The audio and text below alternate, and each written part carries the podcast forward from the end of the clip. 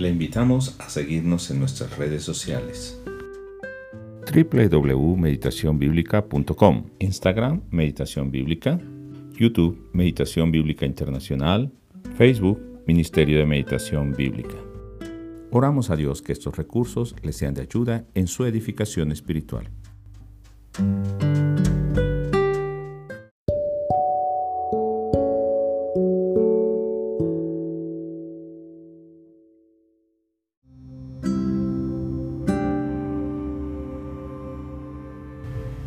Bienvenidos, hoy estamos en Lucas capítulo 12, versos 13 al 21. Leeré en la versión 1960 Reina Valera. Le dijo uno de la multitud, Maestro, di a mi hermano que parta conmigo la herencia. Mas él le dijo, Hombre, ¿quién me ha puesto sobre vosotros como juez o partidor? Y les dijo, Mirad y guardaos de toda avaricia, porque la vida del hombre no consiste en abundancia de los bienes que posee. También les refirió una parábola, diciendo, La heredad de un hombre rico había producido mucho, y él pensaba dentro de sí, diciendo, ¿qué haré porque no tengo dónde guardar mis frutos? Y dijo, Esto haré, derribaré mis graneros y los edificaré mayores y allí guardaré todos mis frutos y mis bienes, y diré a mi alma, alma, muchos bienes tienes, guardados para muchos años, repósate, come, bebe, regocíjate.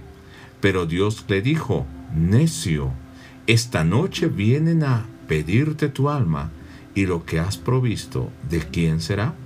Así es el que hace para sí tesoro y no es rico para con Dios.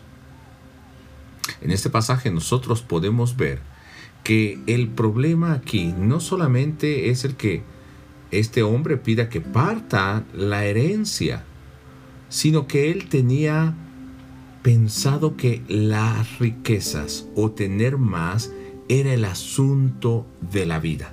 Y la vida no consiste en esa abundancia. Este hombre está reclamando posiblemente algo que era justo porque el otro hermano no podía o no quería compartir lo que su padre les había dejado. Sin embargo, no sabemos por qué el padre le dejó la herencia a uno solo de los hermanos. O tal vez, siendo el mayor, le dio el derecho de administrar la herencia familiar, como es costumbre entre los judíos.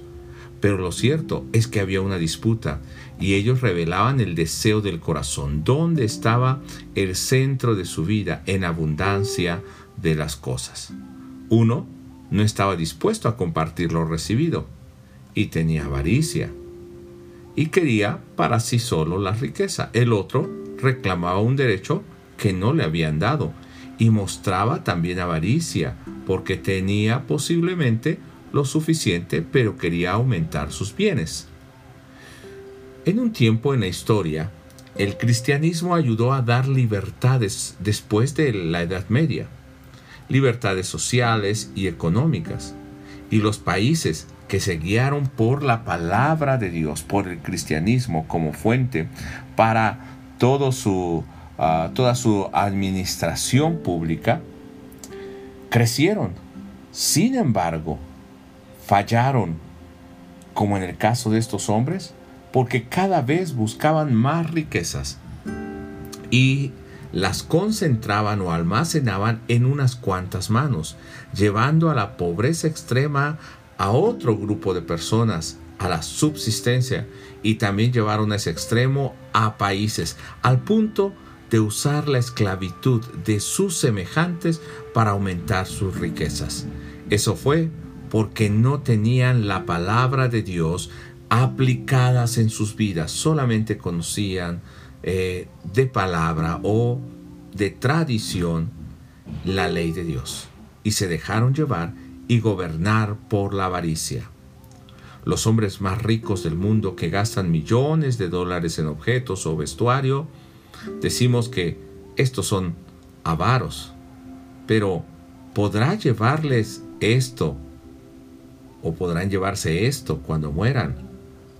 ¿Estarán aumentando sus riquezas en el cielo con todo lo que hacen en la tierra? ¿Tienen mayor seguridad de su salvación por sus millones? Claro que no. Esa codicia y avaricia está en todas las personas, desde el más rico hasta el más pobre, y ha entrado hasta las iglesias y los ministros. Entró sutilmente a los cristianos.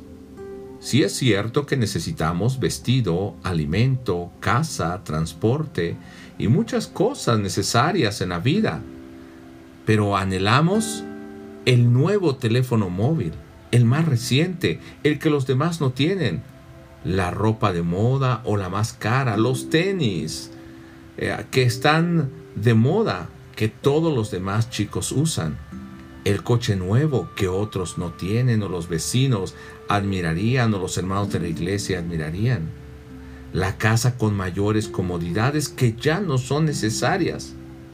Estamos mostrando ¿Dónde está nuestra vida? ¿Estamos mostrando nuestro corazón? ¿Qué es el centro de nuestra vida? Cuando no es Jesucristo, sino las cosas de este mundo.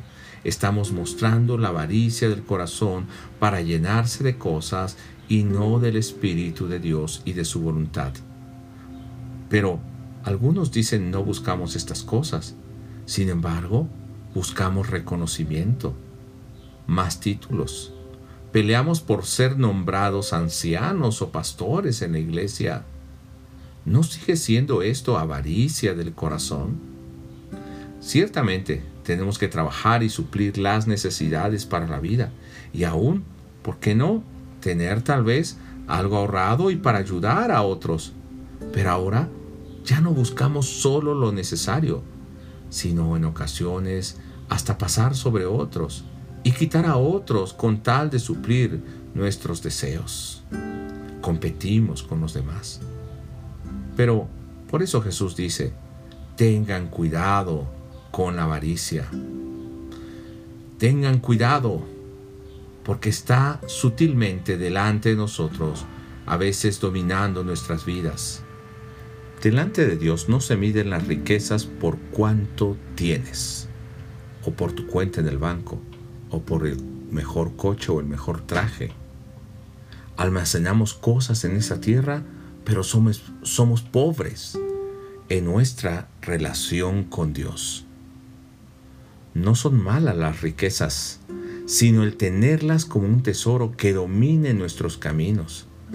Mañana usted podrá meditar que Jesús pide que busquemos primeramente el reino de Dios y vivir en su justicia, porque Dios conoce nuestras necesidades y cuida de nosotros más que de los pajarillos y las flores. No nos afanemos o aferremos a las cosas,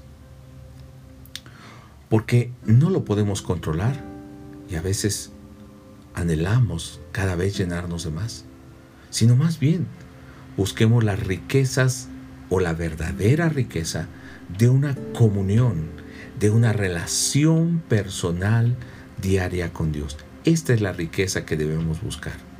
A veces buscamos y luchamos por derechos, pero no luchamos por tener una relación verdadera con Dios.